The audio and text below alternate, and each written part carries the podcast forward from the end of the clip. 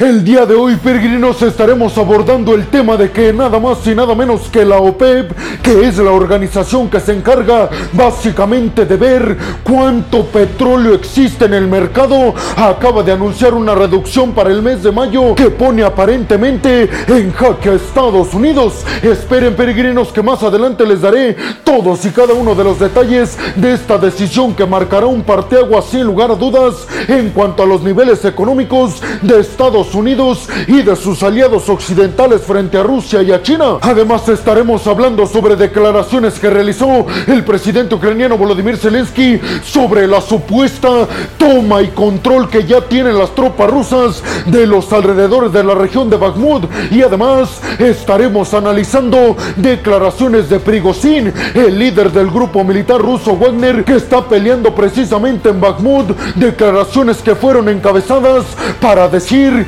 que ya las tropas de Wagner controlan por completo un montón de regiones en Bakhmut. Y nos iremos hasta el Indo-Pacífico peregrinos en donde abordaremos el tema de la alianza conformada entre Japón, Corea del Sur y Estados Unidos que acaban de iniciar prácticamente el día de hoy maniobras militares teniendo como principal objetivo frenar las intenciones de Corea del Norte de agredir a Corea del Sur a través de submarinos nucleares. Y en el segundo bloque del día de hoy peregrinos estaremos hablando de la visita de Tsai Ing-wen, la líder taiwanesa, a Guatemala. Esto para fortalecer sus relaciones con Guatemala, teniendo en cuenta que hace algunos días Honduras rompió relaciones con Taiwán y empezó a tener relaciones con Beijing. Y regresaremos a Europa para estar analizando las elecciones en Finlandia, que les adelanto hasta estos momentos, peregrinos, que ya Sana Marin, la primera ministra finlandesa, acaba de perder las elecciones y más adelante les diré todos los detalles de la postura política que va a tomar Finlandia ahora con el nuevo gobierno, que les diré si es de izquierda o de derechas, pero aguarden peregrinos porque finalmente estaremos terminando el video del día de hoy con la visita de Olaf Scholz, el canciller alemán a Rumania, para manifestar el apoyo alemán a Rumania y a Moldavia que actualmente se sienten muy amenazados por el Kremlin. Abróchense los cinturones peregrinos, porque en el video del día de hoy precisamente vamos a abordar a fondo y les daré todos los detalles de las noticias que ya les acabo de adelantar hasta estos momentos. Yo soy Alejandro Peregrino, aquí comenzamos. Bienvenidos a un nuevo video de geopolítica en el cual, como ustedes ya saben, les voy a platicar lo más importante que ha acontecido a niveles diplomáticos y geopolíticos alrededor de todo el mundo. Y vámonos rápidamente con la primera noticia del día de hoy, peregrinos, y nos tenemos que ir hasta Medio Oriente, porque tiene que ver con lo que les adelanté al principio de este video sobre que la OPEP, que es la organización de países que producen petróleo, acaba de anunciar que para el mes de mayo van a reducir, escuchen bien, un millón en la producción de barriles diarios. Sí, peregrinos, la OPEP Plus, encabezada por Arabia Saudita y los Emiratos Árabes Unidos, anunciaron un recorte de un millón de barriles diarios que sin lugar a dudas elevará al máximo los precios del combustible. Según la OPEP, esto va a iniciar como ya se los dije en mayo y terminará aproximadamente para el final del año 2023. Así que más o menos peregrinos estaremos viendo una crisis y una elevación gigantesca en el precio del petróleo a nivel mundial al menos unos ocho meses. Y precisamente con respecto a lo que les acabo de comentar, peregrinos, inmediatamente después de que se dio la noticia de que la OPEP iba a recortar un millón de barriles diarios en su producción, se fueron hasta las nubes el precio de todos los combustibles y del propio petróleo alrededor del mundo, específicamente en la bolsa de los Estados Unidos. El recorte específicamente fue anunciado por Irak, Argelia, Arabia Saudita, Emiratos Árabes Unidos, Omán, Kazajistán y Kuwait, pero además peregrinos de esta bajada en la producción de petróleo por parte de los miembros de la OPEP se suma al recorte que planteó Rusia de su producción de petróleo en 500 mil barriles diarios. O sea, peregrinos, que en el mercado por parte de los países productores de petróleo habrá 1.5 millones de barriles diarios menos en el mercado alrededor del mundo. ¿Qué causará esto, peregrinos? Pues a menor oferta, mayor demanda. Esto provoca que los precios del crudo alrededor del mundo y específicamente en las potencias occidentales se incremente al máximo. O sea que vendrán problemas para Estados Unidos, el Reino Unido, el bloque de la Unión Europea, Australia e inclusive China. Y precisamente desde los Estados Unidos en la Casa Blanca se pronunciaron al respecto y se manifestaron abierta y contundentemente en contra de la decisión por parte de la OPEP y específicamente por parte de Arabia Saudita, uno de los principales socios e históricos y tradicionalmente que tiene Estados Unidos en Medio Oriente. Desde la Casa Blanca lamentaron la decisión porque afirman que se va a necesitar muchísimo petróleo durante este año, sobre todo teniendo en cuenta que China acaba de levantar todas las restricciones que tenía por la pandemia de COVID-19. Eso significa que van a incrementar la demanda de petróleo y al no haber 1.5 millones de barriles en el mercado, pues obviamente la demanda que tendrá Estados Unidos y China, las dos principales potencias alrededor del mundo, seguirá igual o inclusive se va a aumentar, pero el vacío que van a dejar esos barriles diarios provocará que se eleven los precios a niveles catastróficos. ¿Y qué provocó esto en la bolsa de los Estados Unidos y alrededor del mundo en los bancos centrales? Pues provocó que la gente y los inversionistas tengan miedo de que se incremente nuevamente la inflación alrededor del mundo, pero sobre todo tienen pavor de una crisis como la que se vivió en el año del 2008. Y además le metieron presión por parte de la OPEP a los bancos centrales para que aumenten todavía más las tasas de interés, tratando de frenar una inflación prácticamente inminente. ¿Ustedes qué piensan de esta noticia, peregrinos? ¿Creen que afecte demasiado a Estados Unidos y a Occidente la decisión de la OPEP de reducir un millón de barriles diarios y además la decisión de Rusia de también disminuir 500 mil de barriles diarios en la producción de petróleo? ¿Creen que Estados Unidos está en jaque? Y vámonos rápidamente con la segunda noticia del día de hoy, peregrinos, que tiene que ver con declaraciones que ofreció el presidente ucraniano Volodymyr Zelensky después de que se diera a conocer un mensaje difundido en redes sociales por parte de Prigozhin, el líder del grupo militar ruso Wagner, que está peleando en contra de las tropas ucranianas en la región de Bakhmut, afirmando supuestamente que ya prácticamente todos los alrededores de la región de Bakhmut está bajo el control de las tropas rusas y bajo el control de las tropas del grupo militar ruso Wagner. Ante esto, peregrinos, Volodymyr Zelensky dijo que le causaba muchísima gracia que siquiera pensaran los rusos que todos alrededor del mundo iban a creer esa versión, porque aseguró Zelensky, nuestras tropas están más fuertes que nunca y están ya preparándose para una contraofensiva que culminará con obtener nuevamente el control de los territorios que nos han arrebatado los rusos. El grupo militar ruso Wagner dijo que ya la bandera rusa está izando en uno de los principales edificios de administración gubernamental que tiene Bakhmut. Sin embargo, peregrinos, Volodymyr Zelensky dijo que no hay fotografía alguna que demuestre que efectivamente la bandera rusa está izada ya actualmente en Bakhmut. Y sí dijo Zelensky, lo que hemos demostrado con fotografías es que la bandera ucraniana todavía sigue izando en las principales plazas de la región de Bakhmut.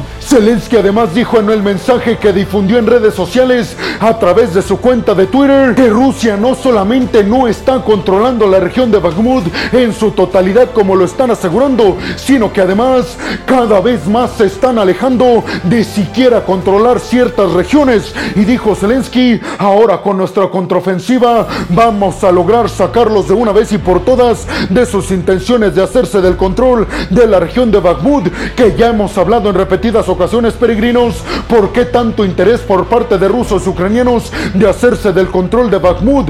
Ya que es a través de esta región que Rusia podría distribuir de mejor manera y de forma más efectiva todo su poderío militar a las diferentes tropas que tiene Rusia en el este de Ucrania. Zelensky recalcó al final de su video peregrinos que la contraofensiva que va a realizar Ucrania en contra de Rusia será catastrófica para Vladimir Putin, ya que lograrán arrebatarle todos los territorios que actualmente está controlando Rusia en Ucrania ilegalmente. ¿Ustedes qué piensan, peregrinos? ¿A quién le creen? ¿A Rusia o Ucrania? ¿Quién creen que en estos momentos está controlando la región de Bakhmut y sobre todo creen que la contraofensiva ucraniana culmine con la obtención y la recuperación de territorios que actualmente están bajo el control de Moscú. Y vámonos rápidamente con la tercera noticia del día de hoy, peregrinos, que tiene que ver con que acaban de dar inicio maniobras y ejercicios militares conjuntos entre Washington, Tokio y Seúl, teniendo como objetivo, peregrinos, disuadir a Corea del Norte. Hemos hablado ya en repetidas ocasiones del inicio de ejercicios militares, navales y aéreos por parte de estos tres países en contra de Corea del Norte. Y seguramente ustedes hasta estos momentos estarán preguntando, peregrino, ¿en qué se diferencian estos ejercicios militares que dieron inicio el día de hoy con los que han estado sucediendo anteriormente. Pues yo les diría, peregrinos, que estos ejercicios militares se están dando de forma tan apresurada y hasta de forma sorpresiva, porque Corea del Norte hace algunos días presentó un nuevo submarino con capacidad de provocar tsunamis radiactivos. Sí, peregrinos, submarinos nucleares por parte de Corea del Norte que podrían tener la capacidad de causar daños irreversibles en contra de los territorios de los socios estadounidenses, es decir, de Corea del Sur y de Japón. Por eso, desde Washington anunciaron la participación de uno de sus portaaviones estrella en esta región y además la participación de dos destructores estadounidenses, tres destructores surcoreanos y un destructor japonés. Las maniobras fueron llevadas a cabo en aguas internacionales justo enfrente a varios kilómetros de la isla surcoreana de Jeju ante esto, peregrinos obviamente desde Pyongyang calificaron los ejercicios militares como un grave error por parte de Estados Unidos y sus aliados Corea del Sur y Japón, asegurando Pyongyang que si quisieran ya estarían prácticamente derrotados bajo todo el poderío militar nuclear que tienen en Pyongyang. Desde Corea del Sur aseguraron que van a seguir realizando ejercicios militares para estar mejor preparados en contra de cualquier amenaza que pudiera estar llevando a cabo Corea del Norte en contra de los socios estadounidenses en esta región del Indo-Pacífico. ¿Ustedes qué piensan, peregrinos? ¿Creen realmente que Corea del Norte esté diciendo la verdad y que cuente con un submarino nuclear capaz de dañar el territorio japonés o surcoreano? Y sobre todo me gustaría conocer su opinión, peregrinos. ¿Quién creen que está rompiendo la estabilidad en esta región? ¿Corea del Norte con el lanzamiento de sus misiles balísticos al mar de Japón o la alianza conformada por Tokio? Washington y Seúl al estar realizando tantos ejercicios militares, navales y aéreos en contra de Pyongyang. Y vámonos rápidamente con la cuarta noticia del día de hoy, peregrinos, que tiene que ver ahora con Latinoamérica y sus extraordinarias relaciones que tiene con la isla taiwanesa después de que finiquitó la guerra civil en China en 1949. Esta noticia tiene que ver específicamente con la llegada de Tsai Ing-wen, la líder taiwanesa, a Guatemala, en donde tuvo como principal objetivo lanzarle el mensaje a China de que Taiwán todavía tiene socios y aliados alrededor del mundo, aunque sí muy pocos peregrinos, pero lo sigue teniendo Taiwán. Pero además la visita se da no de forma casual, ya que tiene mucho que ver con que Honduras recientemente ya rompió relaciones con Taiwán y empezó relaciones diplomáticas oficiales con Pekín. La presidenta taiwanesa Tsai Ing-wen llegó a Guatemala prometiendo aumentar la cooperación en términos tecnológicos y comerciales con Guatemala, dijo Tsai Ing-wen. Nosotros tenemos tenemos la capacidad de hacer que el país guatemalteco aumente en demasía su economía y su desarrollo tecnológico. Y gracias a que nos están mostrando su apoyo diplomático, nosotros les vamos a mostrar nuestro apoyo para hacer que potencien su crecimiento económico y tecnológico. como lo va a hacer Tsai Ing-wen y Taiwán peregrinos? Pues básicamente con todo su poderío en cuanto al desarrollo de semiconductores. Les recuerdo que TSMC, la empresa taiwanesa, actualmente produce y genera más del 60% de todos los semiconductores que hay actualmente en el mercado. Hay que decir, peregrinos, que Guatemala en estos momentos está buscando de la forma más aceleradamente posible nuevamente tener buenas relaciones con Estados Unidos y parece ser, y hay que decirlo claro, peregrinos, que esta decisión por parte de Guatemala de seguir teniendo relaciones con Taiwán se debe a un gesto que están teniendo para con Estados Estados Unidos para que desde Washington restablezcan de forma normal sus relaciones con Guatemala y ayuden en más que nada términos económicos a los guatemaltecos. Pero ustedes qué piensan de esta noticia, peregrinos? ¿Creen realmente que Taiwán tenga el poderío tecnológico y económico para hacer que Guatemala se desarrolle de forma más aceleradamente posible y se convierta en todo un país promesa en cuanto a tecnología se refiere? Y vámonos rápidamente con la quinta noticia del día de hoy, peregrinos. Y ahora nos vamos hasta el bloque de la Unión Europea, específicamente hasta el mar Báltico, hasta Finlandia. Y es que se llevaron a cabo elecciones democráticas en Finlandia, elecciones que culminaron dándoles la victoria al partido de derecha nacional y otorgándole la derrota a sí mismo, peregrinos, a Sana Marin, la que en aquel entonces, en el año del 2019, se convirtió cuando asumió el poder en la primera ministra más joven a nivel mundial. Sana Marin felicitó a sus adversarios de derecha y dijo que no importa quién esté liderando el país, que lo que importa es que Finlandia esté segura de que la democracia se sigue ejerciendo en su territorio. Hay que decir, peregrinos, que la derrota por parte de Sana Marin y de los izquierdistas en Finlandia se debe más que nada a los escándalos en su gobierno debido al gigantesco gasto público que realizó realizó su gobierno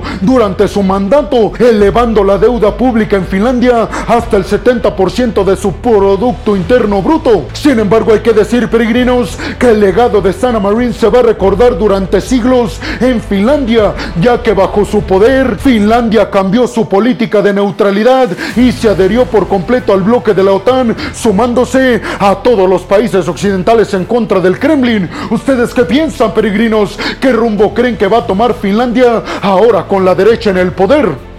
Y vámonos rápidamente con la sexta y última noticia del día de hoy, peregrinos. Y ahora nos vamos hasta las relaciones entre Alemania, Moldavia y Rumania. Y es que el canciller alemán Olaf Scholz visitó el territorio rumano para ratificar el apoyo económico y militar que tiene Rumania con Berlín. Pero además, peregrinos, la visita se dio también para hablar con la primera ministra de Moldavia, teniendo en cuenta que tanto Moldavia como Rumania en estos momentos están teniendo mucho miedo de ser los siguientes países a los cuales va a invadir el Kremlin. Específicamente les recuerdo, peregrinos, que la región separatista de Moldavia, la región de Transnistria, controlada por un gobierno prorruso, podría ser la entrada para el Kremlin para desestabilizar Moldavia. Y por su parte, peregrinos, Rumania está analizando seriamente la posibilidad de permitirle al bloque de la OTAN aumentar en demasía las tropas y la presencia militar del bloque militar occidental en la región del Mar Negro que le corresponde a Rumania, porque los rumanos en estos momentos piensan que son los siguientes en ser invadidos por el Kremlin. Para esto, peregrinos, fue Olaf Scholz porque dijo, nosotros vamos a seguir apoyando infinitamente con poderío militar y ayuda económica tanto a Moldavia como a Rumania, teniendo en cuenta que tienen el mismo temor a Vladimir Putin y a su ejército. ¿Ustedes qué piensan, peregrinos? ¿Creen realmente que Alemania tiene la solvencia económica y además el poderío militar para defender a Rumania y a Moldavia, como se lo prometió la Scholz a los dos líderes de Europa del Este. Y bueno, hemos llegado al final del video del día de hoy, peregrinos. Les quiero agradecer muchísimo todo el apoyo que me dan, porque sin ustedes yo no podría estar dedicándome a lo que más me apasiona en el mundo. Así que muchas, pero muchas gracias, peregrinos. Sin más por el momento, nos vemos en el siguiente video de Geopolítica. Hasta la próxima.